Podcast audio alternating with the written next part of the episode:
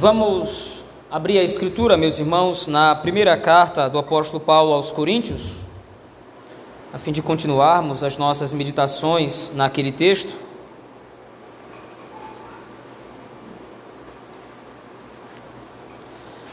Primeira carta do apóstolo Paulo aos Coríntios, capítulo 1.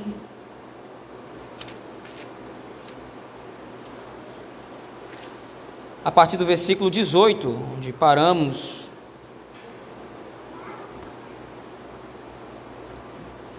1 Coríntios, capítulo 1, a partir do versículo 18.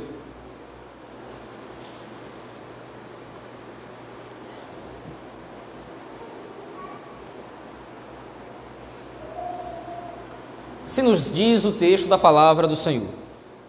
Certamente, a palavra da cruz é loucura para os que se perdem, mas para nós que somos salvos, poder de Deus. Pois está escrito: Destruirei a sabedoria dos sábios e aniquilarei a inteligência dos instruídos. Onde está o sábio? Onde o escriba? Onde o inquiridor deste século? Porventura não tornou Deus louca a sabedoria do mundo? Visto como, na sabedoria de Deus, o mundo não o conheceu por sua própria sabedoria, aprove a Deus salvar os que creem pela loucura da pregação. Porque tanto os judeus pedem sinais, como os gregos buscam sabedoria mas nós pregamos a Cristo crucificado, escândalo para os judeus e loucura para os gentios. Mas para os que foram chamados, tanto judeus como gregos, pregamos a Cristo, poder de Deus e sabedoria de Deus. Porque a loucura de Deus é mais sábia do que os homens, e a fraqueza de Deus é mais forte do que os homens. Irmãos, reparai, pois, na vossa vocação visto que não foram chamados muitos sábios, segundo a carne, nem muitos poderosos, nem muitos de nobre nascimento. Pelo contrário, Deus escolheu as coisas loucas do mundo para envergonhar os sábios, e escolheu as coisas fracas do mundo para envergonhar as fortes. E Deus escolheu as coisas humildes do mundo e as desprezadas e aquelas que não são, para reduzir a nada as que são, a fim de que ninguém se vanglorie na presença de Deus.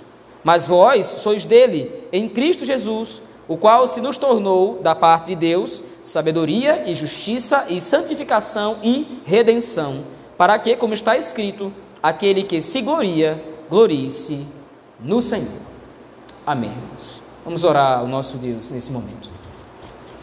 Deus Todo-Poderoso, te pedimos nesse momento, após a leitura da tua palavra, que o mesmo Espírito que inspirou a Paulo para escrever esse texto dirigindo-se à igreja de Corinto, possa nos iluminar, a fim de que possamos, ó Deus, nos apropriar das verdades nele registradas, Senhor. A fim de que a tua igreja, o teu povo, em todos os tempos, possa ser edificada por este texto sagrado. Ajude-nos, é o que te rogamos em Cristo, teu Filho. Amém.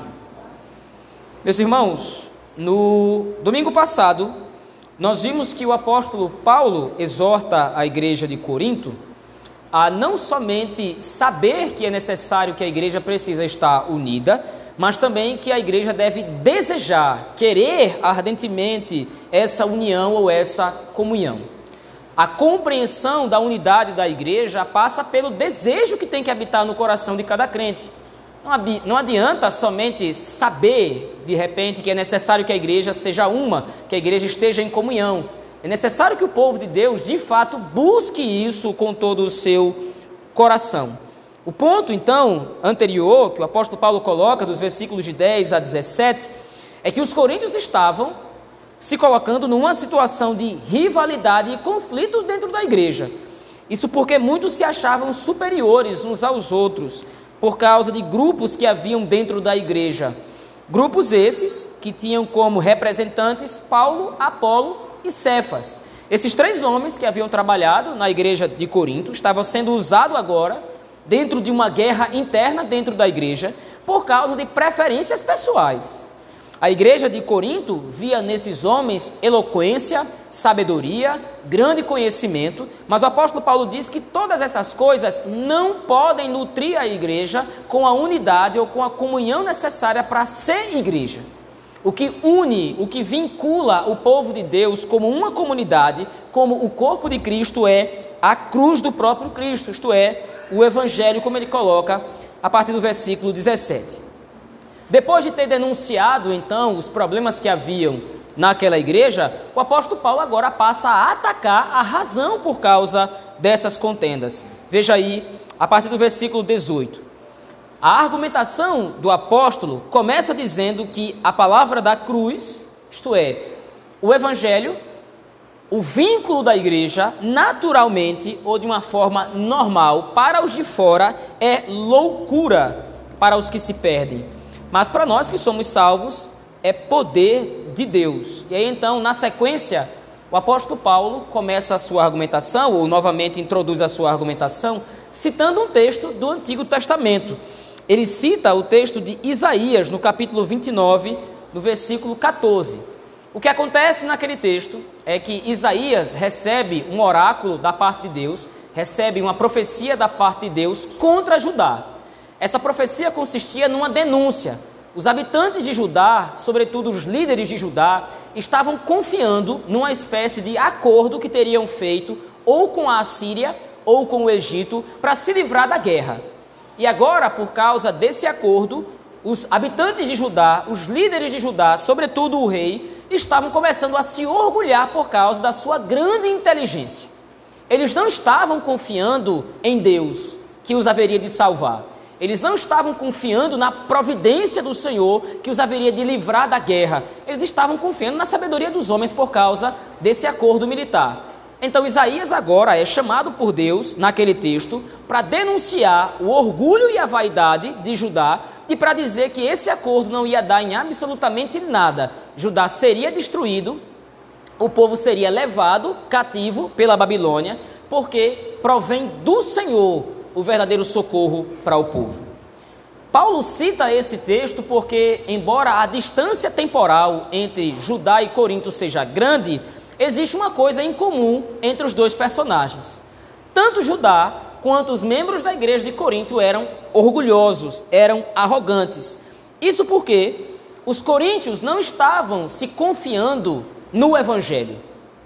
Quando eles pensavam em promover uma igreja saudável, ou quando eles pensavam em promover uma igreja forte, eles não recorriam ao Evangelho, eles recorriam à sabedoria dos homens. Pelo menos dois aspectos dessa sabedoria o apóstolo Paulo coloca aqui, como ele vai colocar e descrever aí nos versículos 22 e 23. Eles se confiam tanto na filosofia grega quanto no tradicionalismo religioso dos judeus. Mas o apóstolo Paulo, então, no versículo de número 20, começa a fazer uma pergunta: Onde está o sábio? Onde está o escriba? Onde está o inquiridor deste século? Porventura não tornou Deus louca a sabedoria do mundo? O argumento de Paulo é muito simples. Vocês estão se confiando na filosofia dos gregos, vocês estão se confiando no tradicionalismo judaico para promover o bem da igreja.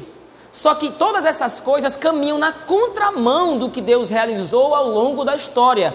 Quando Deus projetou o plano da salvação, quando Deus arquitetou o plano da salvação, ele determinou que não haveria qualquer contribuição humana no processo. Deus, na eternidade, quando projetou o pacto da graça, o pacto da redenção, quando escolheu o seu povo e quando ele estruturou o meio através do qual o seu povo seria salvo, determinou que nenhum ser humano poderia contribuir com isso. Não é a sabedoria dos homens que pode promover o bem-estar da igreja. Não é a sabedoria dos homens que pode promover o bem-estar do povo de Deus. E também não é a sabedoria dos homens que pode promover a salvação. Deus escolheu na eternidade fazer com que o seu nome fosse glorificado através de coisas simples. A maior de todas elas é a pregação do Evangelho. E não há nada complexo na pregação do Evangelho da graça do Senhor. Não há nenhuma demonstração de grande sabedoria, senão do poder e da sabedoria do próprio Deus. Mas, humanamente falando, não há nenhuma grande demonstração de sabedoria no Evangelho. O Evangelho vem de maneira muito simples. Todos os homens pecaram, todos os homens caíram de seu estado de graça e de perfeição diante do Senhor, todos os homens agora estão debaixo do juízo de Deus, e o Senhor, a quem quis, fez livrar dessa condição. Através do arrependimento e do sacrifício do Senhor Jesus Cristo. A mensagem do Evangelho sempre foi muito simples. A mensagem do Evangelho sempre foi muito evidente. E então agora o apóstolo Paulo continua a argumentação no versículo 21. Através da sabedoria dos homens, ou por meio da filosofia dos homens, do seu grande conhecimento, o homem nunca conheceu a Deus. É o que ele vai dizer no versículo 21. Visto como, na sabedoria de Deus, o mundo não o conheceu por sua própria sabedoria. Aprove a Deus salvar os que creem pela loucura da pregação. E o apóstolo Paulo usa um adjetivo para pregação pouco usual. Ele chama a pregação de loucura. A ideia do apóstolo Paulo é que existe na pregação do evangelho, existe na vida da igreja, ou melhor, existe na obra da salvação como um todo, um aspecto contraditório.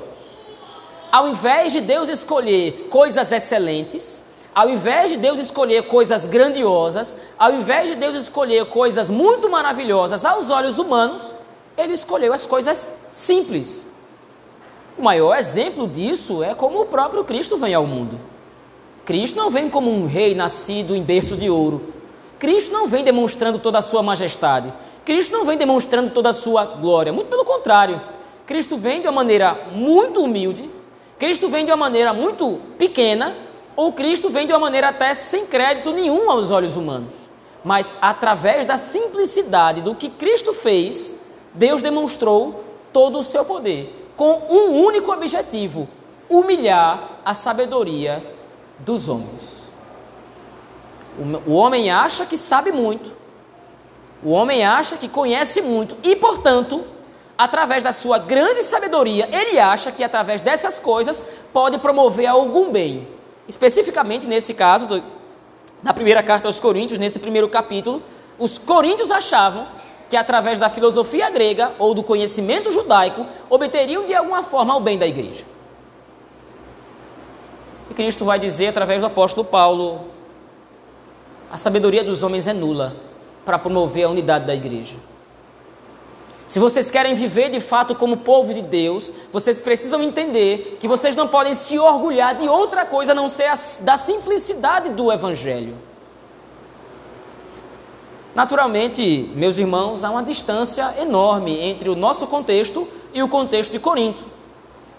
No nosso tempo hoje, não é necessariamente a filosofia grega que é louvada, ou no nosso tempo hoje, não é o grande conhecimento judaico que é louvado. Mas o ponto em questão que nos une à igreja de Corinto é que muitas vezes, quando nós pensamos no bem da igreja, quando nós pensamos em promover a saúde da igreja, a última coisa que se pensa é no Evangelho. Grupos não faltam lá fora de pessoas que pensam promover o bem da igreja, a saúde da igreja de diversas outras formas. E aí então a mente humana é muito fértil, a fim de tentar de repente desenvolver meios e formas de a igreja ser uma igreja melhor.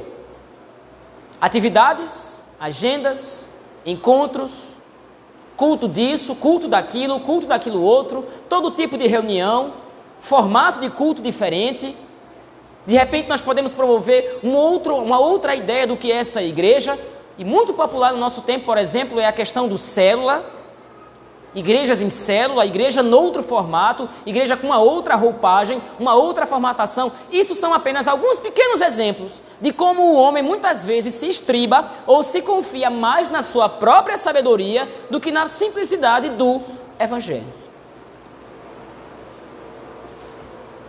Vale de tudo para tentar promover o crescimento de uma igreja. Vale de tudo para tentar promover saúde para uma igreja. O apóstolo Paulo está dizendo: é possível que as pessoas procurem essas coisas, mas essas coisas não são nada e não podem promover a unidade da igreja. É claro que o apóstolo Paulo tem um pressuposto em mente que faz toda a diferença. O apóstolo Paulo está falando com crentes apesar dos problemas que a igreja de Corinto enfrenta, apesar das suas, apesar das suas dificuldades, e inclusive apesar dos seus pecados, o apóstolo Paulo começou a carta, lembre-se lá, os versículos de 1 a 3, se dirigindo aos santificados. Ele está falando com crentes. Então, a linguagem do apóstolo Paulo aqui só faz sentido para crentes. A linguagem que o apóstolo Paulo usa aqui só fará sentido no meio daqueles que de fato veem no Evangelho o poder de Deus para garantir a saúde e a unidade de uma igreja. Lembre-se, meu irmão e minha irmã, a igreja não foi pensada a estrutura da igreja, a forma da igreja, a dinâmica da igreja. A igreja não foi pensada para agradar você. O culto público e todas as outras atividades que envolvem a igreja, que envolvem o povo de Deus, essas coisas elas não foram desenvolvidas por Deus para lhe agradar. Essas coisas foram desenvolvidas por Deus para lhe socorrer. Quando nós pensamos na igreja, nós não podemos pensar, e nós vimos isso nos últimos domingos, nós não podemos pensar na igreja como uma reunião de pessoas que existe de determinada forma, de determinada configuração, a fim de suprir as minhas necessidades em termos do que eu acho que deveria acontecer no meio da igreja. Eu não posso esperar da igreja que a igreja me agrade, que a igreja satisfaça as minhas expectativas. O que eu posso esperar da igreja é que lá eu encontre o evangelho, é que lá eu encontre a salvação em Cristo Jesus e tudo o que é necessário para que eu possa desenvolver a minha salvação. Veja a partir do versículo 22, o apóstolo Paulo é mais enfático. Os judeus estão pedindo sinais o tempo todo. O tradicionalismo judaico, como nós, vimos, como nós vemos, aliás, ao longo de todos os evangelhos, o tempo inteiro, os escribas, os fariseus, os saduceus, todos aqueles homens pseudo-religiosos estavam o tempo inteiro pedindo sinais a Cristo, sinais e evidências do evangelho, quando na verdade o próprio Cristo era a evidência da chegada do reino e do evangelho. Então o apóstolo Paulo complementa: olha, tanto os judeus pedem sinais, como os gregos buscam ver no Evangelho algum tipo de sabedoria humana. Como muitas pessoas se aproximam da igreja, o que essas pessoas que estão de fora tentam ver na igreja é um reflexo delas mesmas, como os gregos faziam. O apóstolo Paulo visita em determinado momento a cidade de Atenas, isso está registrado em Atos 17. E aí o apóstolo Paulo faz um grande discurso por causa do evangelho, mas, como diz o popular, entra por um ouvido, sai pelo outro. Porque o público para quem Paulo se dirigiu estava mais preocupado em ver na pregação de Paulo algum aspecto da filosofia grega do que propriamente algo de diferente. Resultado: poucas pessoas em Atenas foram salvas. Por quê? Não buscavam o Evangelho. Ele complementa então no versículo 23: Os judeus estão pedindo sinais, os gregos estão buscando sabedoria, mas nós pregamos Cristo crucificado. Novamente, a palavra da cruz volta ao centro do, da argumentação do apóstolo. Nós pregamos a Cristo crucificado e Cristo, a mensagem do Evangelho é escândalo para os judeus, porque quando eles olham para Cristo, eles não veem aquilo que eles aguardavam, eles não veem aquilo que eles esperavam que veriam em Cristo ou no Evangelho, e é loucura para os gentios, porque o Evangelho não faz sentido nenhum. Os gregos vêm para o Evangelho e veem algo que para eles não tem qualquer nexo. Por quê? Porque a mensagem do Evangelho é um Deus todo-poderoso, santo, íntegro, amoroso e gracioso, que ao invés de demonstrar todo o seu poder, como os falsos deuses gregos faziam, ele vem, se humilha para salvar homens pecadores.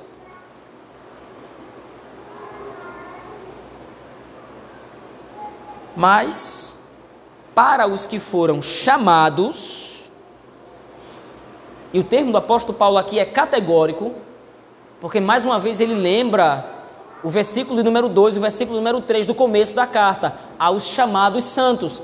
Mais uma vez ele está levando em consideração aqui a salvação para aqueles que foram salvos, para aqueles que foram eleitos, tanto judeus como gregos, nós pregamos a Cristo. Cristo não é uma filosofia. Cristo não é algo do conhecimento, Cristo é poder de Deus e sabedoria de Deus porque a loucura de Deus é mais sábia do que os homens, e a fraqueza de Deus é mais forte do que os homens. Naturalmente, Paulo não está chamando Deus de fraco aqui.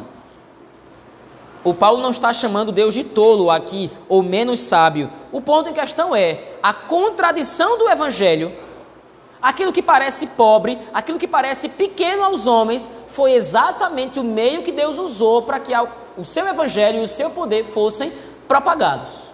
E aí então ele justifica isso a partir do versículo 26. Ele chama atenção, irmãos, reparai na vossa vocação. Ou, em outras palavras, no popular, o apóstolo Paulo diz: prestem atenção em vocês mesmos, olhem para a própria igreja. Visto que não foram chamados muitos sábios, segundo a carne, nem muitos poderosos, nem muitos de nobre nascimento. O argumento do apóstolo Paulo é muito simples: olhem para vocês como igreja. Quantos de vocês são reis? Ou têm nobre nascimento? Quantos de vocês são filósofos ou homens de grande sabedoria entre os próprios gregos ou entre as próprias pessoas? Quantos de vocês são muito poderosos, muito abastados? São poucos. Naturalmente, o apóstolo Paulo aqui não está colocando uma barreira para o evangelho. O apóstolo Paulo não está dizendo que apenas pobres são salvos, porque isso então colocaria como critério último da salvação a condição social e não a sabedoria de Deus. O apóstolo Paulo não está dizendo que o rico não pode ser salvo, mas o apóstolo Paulo está dizendo: olha, poucas pessoas nessa condição de nobreza, de poder ou de evidência foram chamadas por Deus. Diferentemente dos deuses gregos, diferentemente da filosofia da época, que valorizava as pessoas abastadas, que valorizava as pessoas que tinham posses, o evangelho veio exatamente na contramão disso. No meio da igreja de Corinto havia mais pobres. No meio da igreja de Corinto havia mais pessoas comuns, que não eram filósofos, que não eram pessoas de grande conhecimento. E aí então o apóstolo Paulo diz: vocês estão brigando entre vocês para saber quem é mais sábio, mas na verdade a sabedoria dos homens não significa absolutamente nada para Deus. Olhem para vocês. Não tem reis no meio da igreja, não tem pessoas de nobre nascimento, não tem pessoas com alto diploma, não tem pessoas de repente com doutorado, com mestrado. Não. São pessoas simples. Mas vocês são o povo de Deus. Mas vocês fazem parte da igreja do Senhor. Por que, que foi que Deus então quis assim? Muito simples.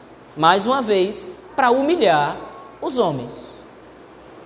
Pelo contrário, Deus escolheu as coisas loucas do mundo para envergonhar os sábios e escolheu as coisas fracas do mundo para envergonhar as fortes. E Deus escolheu as coisas humildes do mundo e as desprezadas e aquelas que não são para confundir aquelas ou para reduzir a nada as que são, a fim de que ninguém se vanglorie na presença de Deus. Mais uma vez, o apelo do apóstolo Paulo é a humildade. Por incrível que pareça, a igreja de Corinto não tinha do que se orgulhar. E era a igreja mais orgulhosa de todo o Novo Testamento. Onde é que se fundamenta tanto orgulho? Qual é a origem de tanta arrogância? Na confiança que vocês têm em vocês mesmos. Se a nossa intenção enquanto igreja, e aí eu parto para aplicações se a nossa preocupação enquanto igreja é de repente começar nós mesmos a pensar em como é que nós podemos nos tornar uma igreja melhor com base na nossa sabedoria, certamente o nosso objetivo vai naufragar. É muito fácil achar formas de atrair a atenção das pessoas, como os coríntios achavam que podiam fazer.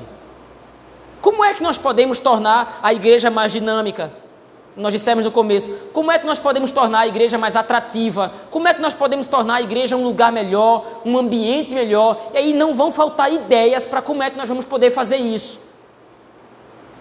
A mente humana é, humana é fértil, mas existe um ideal que a igreja deve percorrer acima de tudo. Naturalmente, veja, entenda, não é que nós não podemos pensar nessas coisas. Essas coisas não são pecado em si. O problema é confiar nessas coisas para promover o bem-estar da igreja. Mas o que deve ser valorizado acima de tudo numa igreja, para que essa igreja seja forte, para que essa igreja seja saudável, é a pregação do Evangelho. Se não há pregação das Escrituras, se não há ensino bíblico fiel, pode esquecer qualquer tipo de comunhão, de unidade. Tudo que vai segurar os crentes nessa igreja é a conveniência social. Por que é que eu faço parte daquele grupo? Porque me sinto bem. Por que é que estou ali? Por que é que estou acolá? Porque faço isso, porque faço aquilo, porque me sinto muito bem. Mais uma vez, a igreja não foi criada para você se sentir bem. Muito pelo contrário, se pensarmos na dinâmica da igreja genuína e verdadeira, a igreja é o último lugar em que nos sentimos bem. Ora, mas que contrassenso. É na igreja que os nossos pecados são expostos. É na igreja que os nossos pecados são confrontados. É na igreja que nós precisamos ser disciplinados muitas vezes pelo Senhor através da Sua palavra, para que nós possamos corrigir a nossa conduta, para que nós possamos corrigir o nosso coração. É na igreja que o processo de santificação é mais intenso, porque o Espírito arranca de nós os nossos ídolos, as nossas preferências, muitas vezes preferências mundanas e corrompidas. Então, quando nós pensamos igreja, na dinâmica geralmente que nós temos, a igreja é o último lugar em que nos sentimos bem, satisfeitos. Mas é o lugar mais necessário para que nós estejamos. Por um único problema ou por um único fator por causa da pregação do Evangelho. E isso é um problema. Infelizmente, os nossos olhos, ou melhor dizendo, infelizmente, os olhos do nosso coração, quando olham para a igreja, nós tentamos enxergar na igreja diversas outras coisas, menos aquilo que é necessário para que a igreja de fato seja. Quando nós olhamos para a igreja, nós procuramos muitas outras coisas. Menos a satisfação na pregação do Evangelho.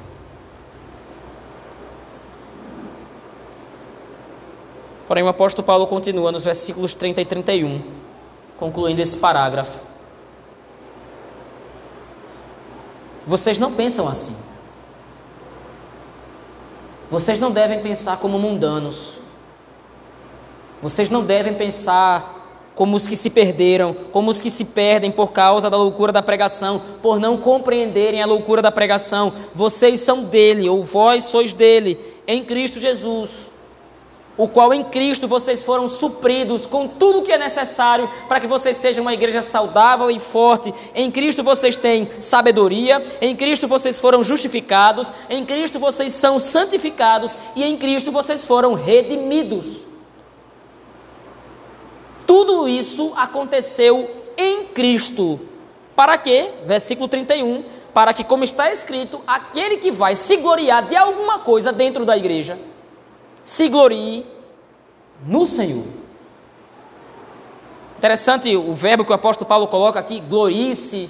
A ideia é de que eu me orgulho, de fato, mas não por causa de algo que eu encontro em mim, mas por causa de algo que eu encontro fora de mim. Eu devo me orgulhar. E aí então, o apóstolo Paulo não está necessariamente condenando o sentimento de orgulho que a igreja de Corinto tem. O apóstolo Paulo está reajustando essa ótica para que os crentes em Corinto se orgulhem de fato do que deve ser fonte de orgulho. Não a sabedoria humana, não a filosofia grega, não o conhecimento judaico, mas unicamente Cristo e a pregação do Evangelho. E a pregação do Evangelho é simples. O apóstolo Paulo, mais à frente, vai dizer, capítulo 2, ele não foi até Corinto expressando grande sabedoria humana. Ele não foi até a igreja de Corinto falando de filosofia, ele não foi até Corinto esbanjando o grande conhecimento que ele tinha entre os judeus ou entre os escribas da época. Lembrando que o apóstolo Paulo foi um dos principais fariseus de seu tempo, um dos grandes conhecedores da lei. Mas o apóstolo Paulo não foi até Corinto fazendo essas coisas. O apóstolo Paulo foi até a igreja expondo a simplicidade do Evangelho. Se vocês querem se converter, se vocês querem a Cristo verdadeiramente, aqui está Ele, de maneira simples. Se isso é suficiente para vocês, aceitem, se submetam a Cristo. Se não é, procurem outra coisa. O texto de 1 Coríntios, meus irmãos, capítulo 1, versículos 18 a 31 demonstra um ponto básico para ser compreendido por nós. Nos versículos de 1 a 3, nós vimos que a santidade é um dos pilares da igreja. Há outros pilares, a humildade, a servidão de uns aos outros, como nós temos visto, por exemplo, à luz de Mateus, o do Evangelho de Mateus, mas o pilar principal o que fundamenta e fortalece a unidade da igreja é nada mais e nada menos do que o Evangelho e o Evangelho somente. É fácil procurar o Evangelho mais alguma coisa. É fácil pensar no Evangelho e mais alguma coisa para servir como base para a igreja, como disse no início. É sempre mais simples, é sempre mais fácil de repente projetar, elucubrar, pensar em formas e jeitos de de repente a igreja ser uma igreja melhor, uma igreja mais dinâmica, uma igreja mais palatável. Mas se nós formos, meus irmãos, por esse caminho, nós vamos perder o nosso vínculo. E aí nós precisamos então visitar o nosso coração para entender e procurar saber o que é que fundamenta o nosso compromisso para com a igreja. Qual é a base do nosso compromisso com a igreja do Senhor? Qual é o sentimento, e entenda bem, quando eu falo sentimento aqui, eu não estou falando da paixão interna, mas qual é o meu pensamento? O que é que eu penso? O que é que vem ao meu coração quando eu entendo que eu devo ir à igreja? O que é que me leva até junto dos meus irmãos? O que é que me faz de fato buscar a igreja?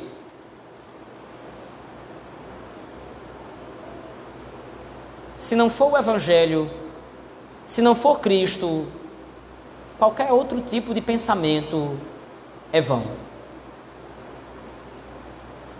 Você pode vir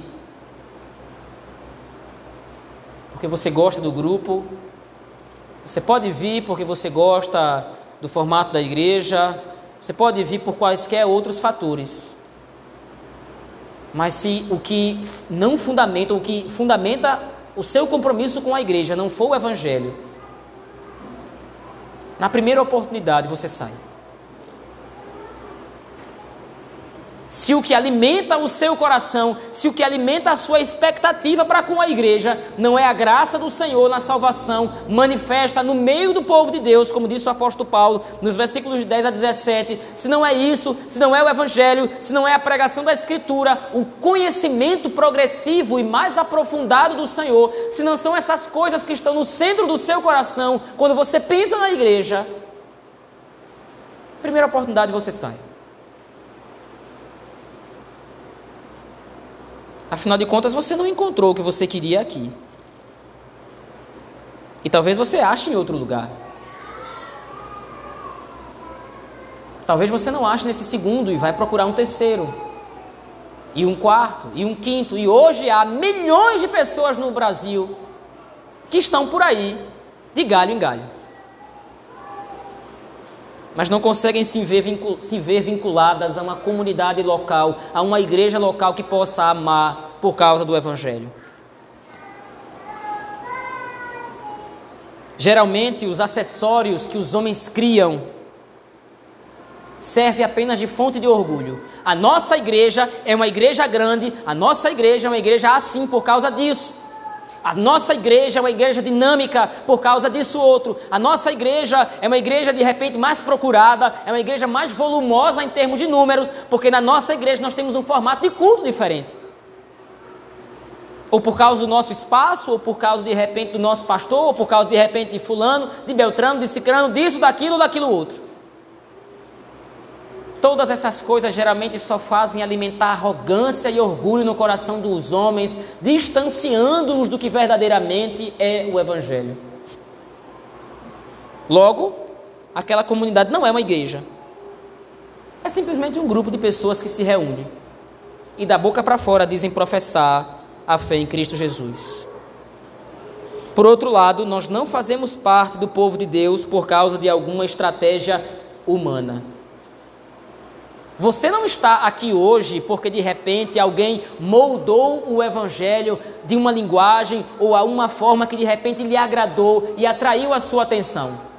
Você está aqui hoje porque Cristo foi apresentado para você através do evangelho. E isso basta. Você não está aqui por causa de estratégias humanas. Você está aqui por causa do poder de Deus e do poder de Deus somente. Dessa mesma forma, o que vai fundamentar, o que vai fortalecer a nossa unidade, a nossa comunhão, não são estratégias humanas, é somente o poder do Evangelho. Eu quero concluir aqui, meus irmãos. 1 Coríntios capítulo 1, versículos de 18 a 31, é tanto uma advertência à igreja, quanto também um motivo de orgulho para a igreja. A advertência que Paulo faz em Corinto é: fundamentem a sua unidade no Evangelho. E a fonte de orgulho que o apóstolo Paulo entrega para a igreja de Cristo é exatamente essa se foi o Evangelho que trouxe vocês até a igreja, vocês foram trazidos pelo poder de Deus. E o poder de Deus vai garantir não somente que vocês venham, mas que vocês permaneçam aqui, unidos como um corpo para a glória do próprio Deus. Vamos orar ao Senhor, meus irmãos.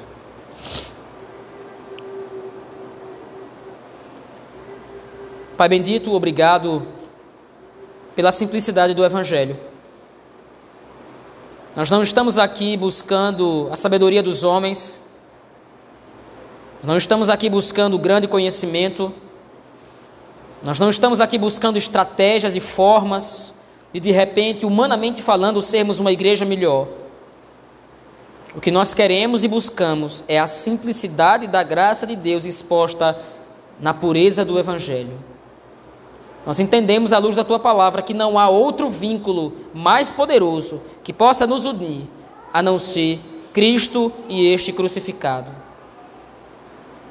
Nos ajuda, Senhor, a combater a arrogância que pode de repente adentrar em algum momento nos nossos corações, a fim de confiarmos que somos uma igreja boa ou uma igreja saudável por outros motivos que não seja a centralidade do Evangelho.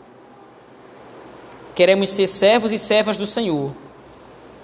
Queremos ser o corpo de Cristo, saudável e santificado pela palavra do Senhor. É isso que nós oramos e clamamos, no nome de Jesus Cristo, teu Filho. Amém.